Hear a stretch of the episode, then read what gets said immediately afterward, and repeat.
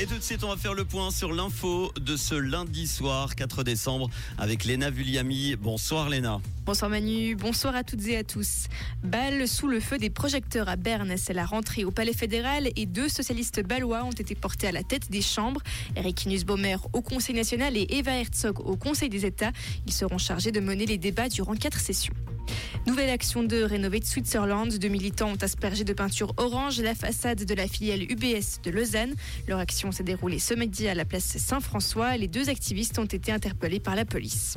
Les PFL lancent un super ordinateur et ceci avec l'ETH Zurich. Selon les écoles polytechniques, il fait partie des ordinateurs les plus puissants du monde. Il a été spécialement conçu pour répondre aux besoins des applications dans le domaine de l'intelligence artificielle.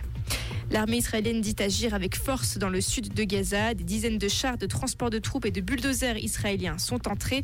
L'armée israélienne qui a fait savoir qu'elle voulait étendre ses opérations au sol, ceci pour y éliminer les responsables du Hamas et ses infrastructures.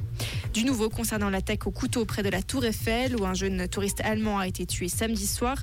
En garde à vue, l'auteur avait fait allégeance au groupe État islamique. Il assume et revendique totalement son geste. Selon une source proche du dossier, tout laisse à penser qu'il a agi seul, à savoir que l'homme était soumis à des soins psychiatriques. Il avait purgé une peine de prison de 4 ans pour un projet d'action violente en 2016. Merci beaucoup Léna, on te retrouve tout à l'heure en fin d'émission pour le dernier flash à 19h.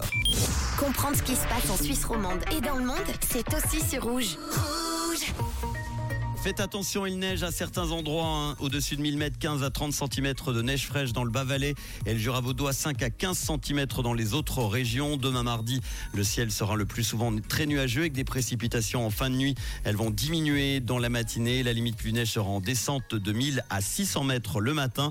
Quelques éclaircies sont probables en cours de journée avec un retour de faibles précipitations en soirée.